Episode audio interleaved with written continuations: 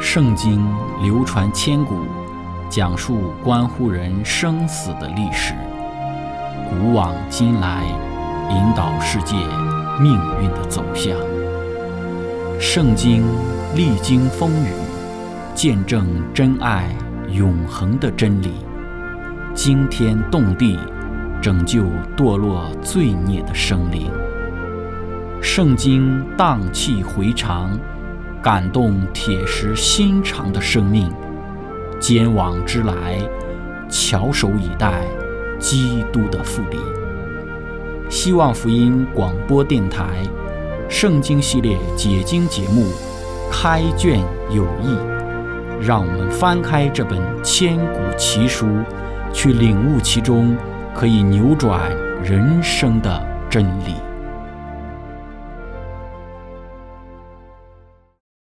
亲爱的听众朋友，平安！欢迎您收听《圣经解经》节目《开卷有益》。今天我们要来看的是《希伯来书》第九章。在《希伯来书》九章十一到十五节讲到：但现在基督已经来到，做了将来美事的大祭司，经过那更大更全备的账目，不是人手所造，也不是属乎这世界的，并且不用山羊和牛犊的血，乃用自己的血。只一次进入圣所，成了永远赎罪的事。若山羊和公牛的血，并母牛犊的灰，洒在不洁的人身上，尚且叫人成圣，身体洁净，何况基督借着永远的灵，将自己无瑕无疵的献给上帝，他的血岂不更能洗净你们的心，除去你们的死刑，使你们侍奉那永生上帝吗？为此，他做了新约的中保。既然受死赎了人在前约之时所犯的罪过，便叫蒙召之人得着所应许永远的产业。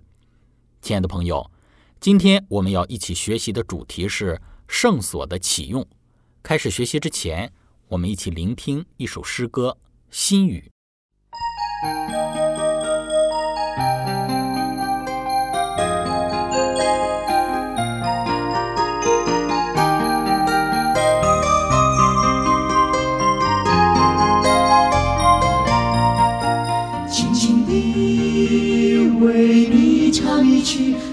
出内心的悲戚，多少时光共欢度过，但如今我们却要面对分离。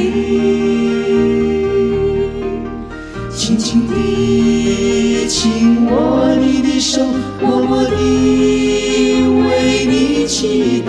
虽然我们不能同行。但耶稣会永远在你身旁，好朋友珍重在那遥远地方，希望你早日实现你的理想。如果你遇到挫折失败，生活不求主，他必会为你开路。我的爱时刻的同在，无论你到何处，你永不会孤独。愿你珍惜他的爱，衷心的、衷心的祝福你。着你的归来，好朋友，珍重在那遥远地方。希望你，希望你早日实现你的理想。如果你如果你遇到挫折、失败，生活不如意。祈求主，祈求主，他必会为你开路。好朋友，珍重在那遥远地方。希望你，希望你早日实现你的理想。如果你，如果你遇到挫折失败，生活求主，祈求主，他必会为你开路，期待着你的归来。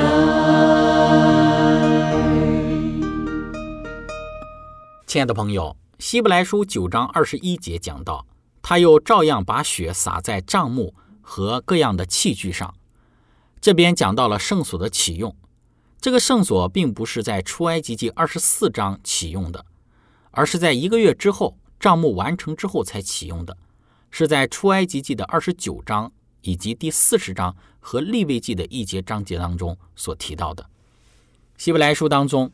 将以色列人与上帝立约以及圣所的启用两件事情放在一起，其实指的就是同样一件事情。圣所的启用是上帝与以色列人立约的高潮。希伯来书的作者将这两件事情连在一起。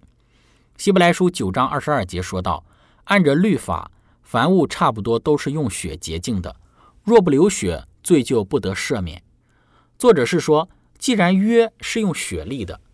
那么，只要是被破坏这个约的人，那就得死。要确定这个约，要立约，就必须要流血。利未记第五章说道，一个人如果贫穷，没有办法用动物献祭的话，可以用谷物和蔬菜来代替。耶稣死了，就原谅了我们破坏旧约的状况。就如希伯来书二章第九节说，耶稣为所有人尝了死味，意思就是为所有人经历了死。但同时，耶稣的死也是说明前约有效的，同时也立了一个新约。在希伯来书九章讲到的，耶稣进入天上的帐幕，也启用了圣所，做了同样出埃及记所做的两件事，就是立约，然后启用圣所。但以理书九章二十四节说，七十个七要止住罪过，要使人有能力去顺服约的条件，除尽罪恶，赎尽罪孽。耶稣死了，要原谅我们的罪，并高圣所，指的就是新约的一部分。但以理书九章二十六节，过了六十二个期，受膏者要被剪除，一无所有。但以理书九章二十七节，一期之内要与人坚定盟约，一期之半要使祭祀贡献止息。为什么要使祭祀止息？因为希伯来书第九章讲到，耶稣他是真的祭物。既然真的祭物献上，那之前的祭物就不重要了。耶稣的死就是七十个七的实现。希伯来书九章二十三节讲到，照着天上样式的物件，必须用这些祭物去洁净；但那天上的本物，当然要用更美的祭物去洁净。照着天上样式做的物件，指的就是地上的圣所需要用祭物来洁净。也就是希伯来书九章十八节、十九节、二十一节里的祭物，地上的圣所是用圣膏油，然后利未记八章十五节讲到的坛是先被洁净或者是熟，然后被膏来作为分别为圣的工作。这个坛没有被使用过，为什么要被洁净呢？这个概念就是所有要被上帝使用的物品都要被洁净，被上帝使用的物品需要更高的洁净。就如我们买一件新的衣服，我们要先洗，然后再穿。所有地上的圣所都是用血来洗净的，天上的圣所需要更好的祭物。更好的祭物是什么呢？就是耶稣基督的牺牲。希伯来书九章二十四节说：“因为耶稣并不是进入了人手所造的圣所，这不过是真圣所的影像，乃是进了天堂，如今为我们显在上帝的面前。”所以这里说到。耶稣进入了圣所，不是人手所造的圣所，是天上的原本的那个圣所。为什么显现在上帝的面前？这句话就是如今为我们显在上帝的面前，对我们是有一定的重要性的。因为在旧约里面，我们来到上帝面前来去敬拜上帝，人民一年三次要去朝拜上帝。这个神圣的旅行不是空手去朝见，他们需要带着祭物给上帝。出埃及记二十三章十四到十五节讲到，在其他的地方也有讲到同样的话。当人们去到圣所的时候，需要遵守上帝的诫命，他们要带着祭物，然后来对上帝进行一个朝拜，期待上帝，然后对于他们的赐福。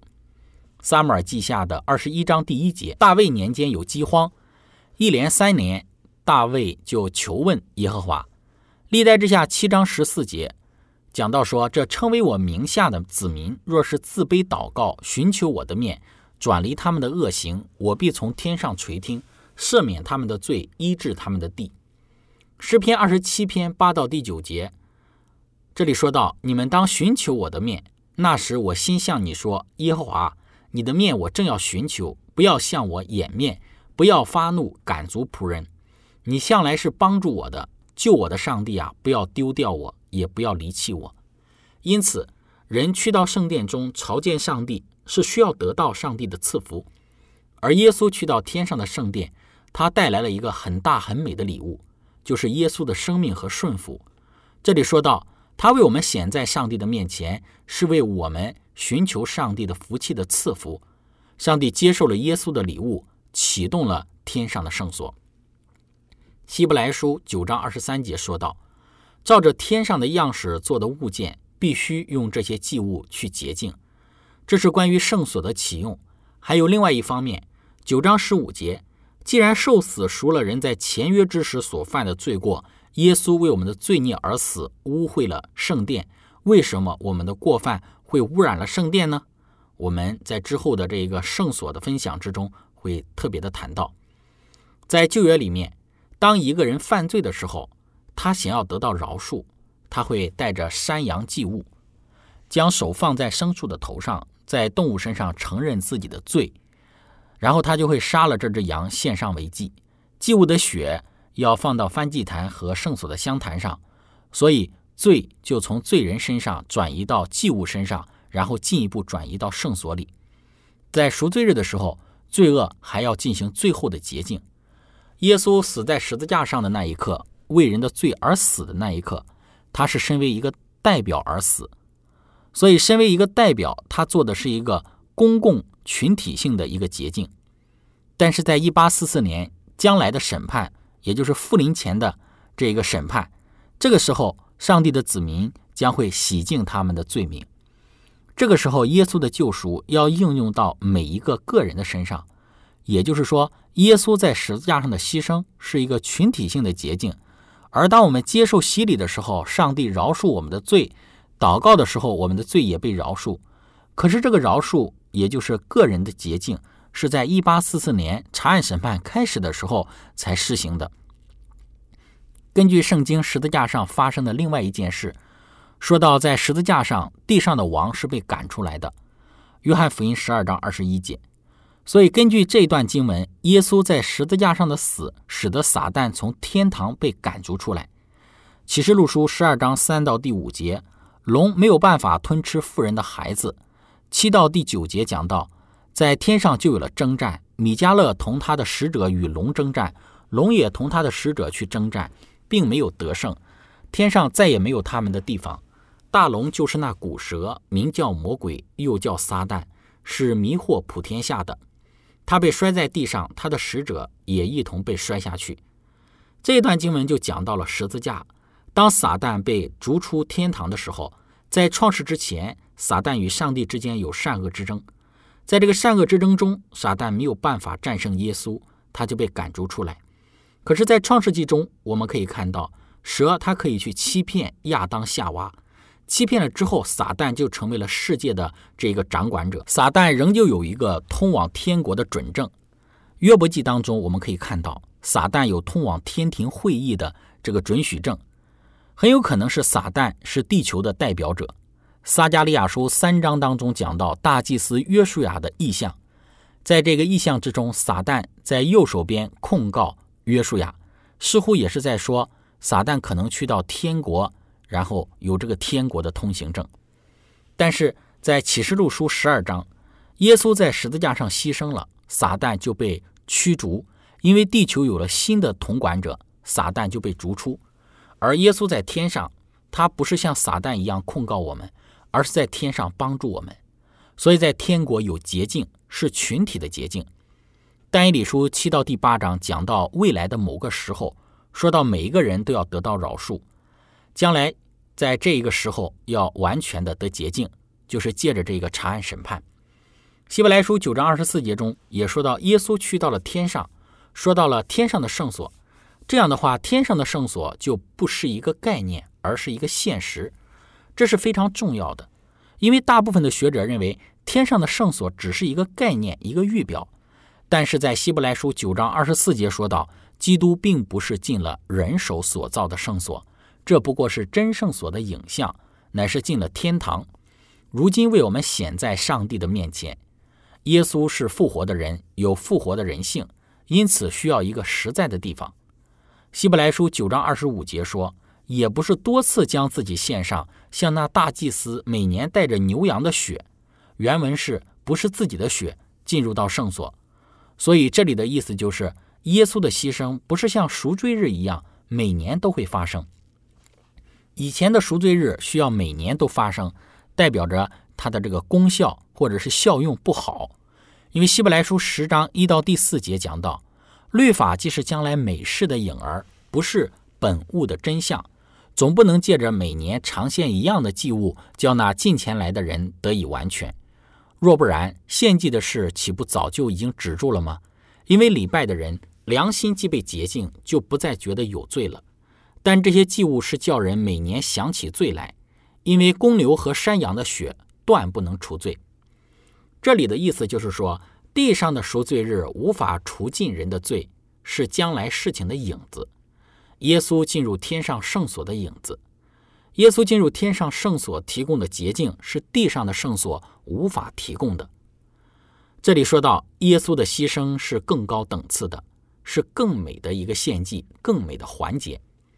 地上的圣所的赎罪日每年发生，有动物献祭，不是得到饶恕，而是。得到的是提醒，提醒耶稣的献祭牺牲是一次成就的，代表的是永远有效的，不需要重复献上的。希伯来书九章二十六节说：“如果这样，他从创世以来就必多次受苦了。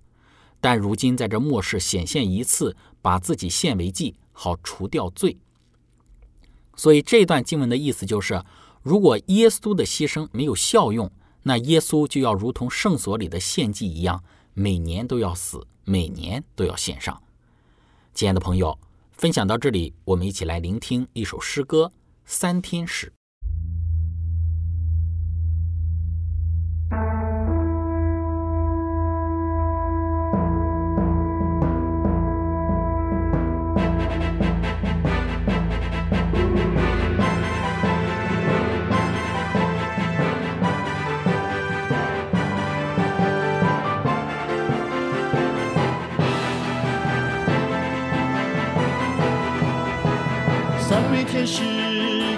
警告，不能不听，是最后护照，绝不是有人知道，是神经如此宣告。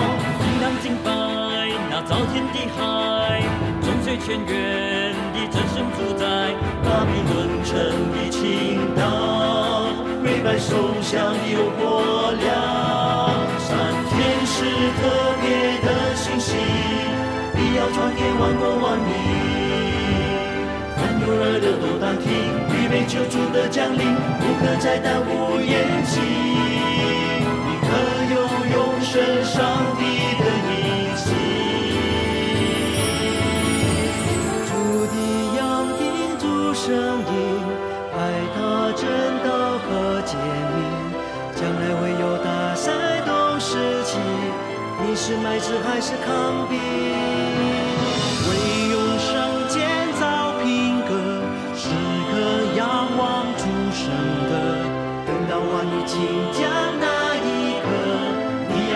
要与天使配合。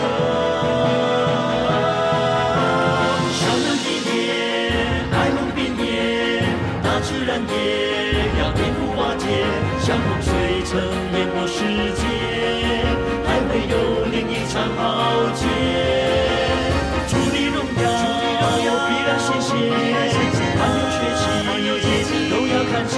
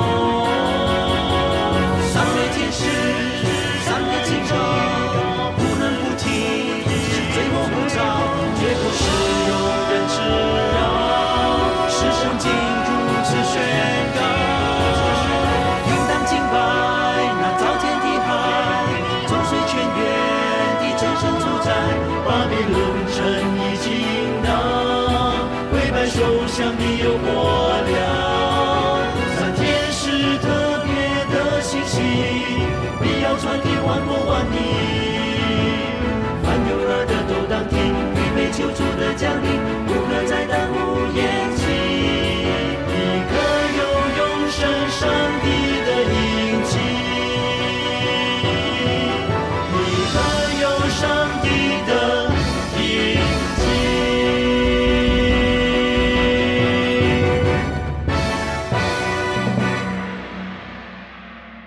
亲爱的朋友，但以理书九章二十七节说道，受膏者要被剪除，然后与许多人建立盟约，止住献祭，赎尽永义，启用天上的圣所。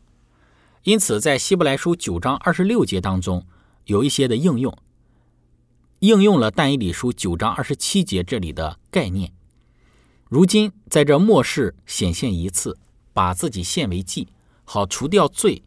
好除掉罪，不单单是赦免罪，而是将罪从人们的生活之中除掉，使人能够过公义的生活。在约翰一书三章第五节也有这样的概念。你们知道，主曾显现是要除掉人的罪，在他没有罪。提摩太前书三章十六节，彼得前书一章二十节，罗马书三章二十一节，十六章二十六节，这些经文都说到耶稣在末时显现。不是要饶恕罪，而是要救赎变为可能，使信徒变为公义。希伯来书九章二十六节讲到，好除掉罪。这里的罪是单数的，不只是说到信徒们指明的罪，而是说到罪是一种概念，是一个个体一种的能量，不是指一个人许多的罪。希伯来书九章二十七节讲到，按着定命，人人都有一死，死后且有审判。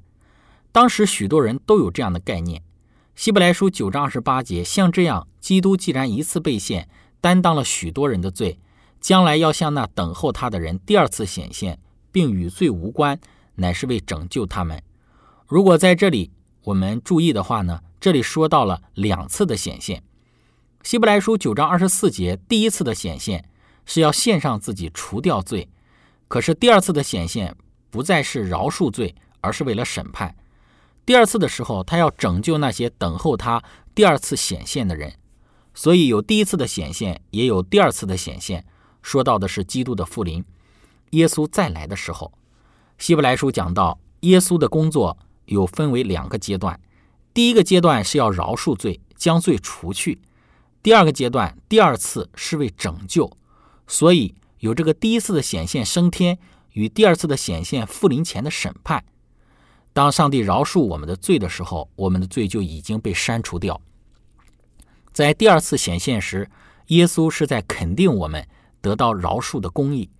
当人犯法的时候，是被带到了法庭，法庭研究之后，法官说你是清白的，无罪释放。可是原告就说你是有罪的，因此将你告上了更高的法庭，指控你有罪。所以当案子带到了更高的法院，在最高的法院分析。第一个法庭的法官是否有给出正确的判决？所以，上帝饶恕我，我是被赦免，我已经出生入死。而在一八四四年之后呢？上帝展开我们的案卷，上帝说要让人了解为什么上帝饶恕了我，显现出上帝饶恕我是公义的。上帝在这样子的查考之中是不会有错误的，是为了显示上帝的公义。但有些人刚开始是相信耶稣的，之后离开了。但是他的名字是在生命册上，之后在审查的时候，这个人就没有被饶恕。耶稣在十字架上说成了，因为在十字架上，上帝打败了撒旦，十字架上显示了上帝完全的品格。可是那个胜利不会对我们有益处，除非我们已经接受了耶稣的胜利，战胜的胜败在十字架上已经决定了，可是战胜得胜的益处，上帝要给我们每一个人。当我们祈求耶稣饶恕之时，耶稣立时饶恕，你与耶稣也就有了关系。但是你仍旧生活在地球上，虽然耶稣救赎了你，饶恕了你，可是你还没有进入到未来的世界。上帝今日为你做的饶恕你的时候，你得到了饶恕，是在他复临的时候成为现实。你要身体改变，不再有苦难和逼迫。耶稣在复活升天时，是一个完全的人与完全的神的身体升入到天上。耶稣起了永恒的人性。上帝将耶稣放在上帝的右边，意思就是要耶稣作为人类永远的代表。在未来的时候，上帝要将宝座设立在地球上。不仅如此，上帝也要将人类的长兄耶稣放在宇宙的中心的宝座上。亲爱的朋友，当我们看到希伯来书第九章论述到耶稣如何复活升天，他开始了在天上圣所的一个启用。我们看到了许多旧约的圣经的语言，而这些旧约圣经的语言，其实都是在预指着基督在新约他要成就的事，就是基督复活升天之后，在天上要对于圣所的一个启用。当我们留心旧约当中这些诸多的关于圣所的一些的经文的时候，我们晓得基督他已经在天上为我们成就了这启用圣所的一个工作。而借着圣所的启用，我们的罪不单被洁净和饶恕，最终在这个圣所洁净之时，在这个查案审判的时刻里，我们还要进入到天上那永恒的国度里。亲爱的朋友，今天我们的分享就到这里。最后，如果您想与我们有更多的互动，您可以写电子邮件给我们，我们的电邮地址是 z h i c h e n g at。vohc 点 cn，感谢您，愿上帝赐福您，我们下次节目再见。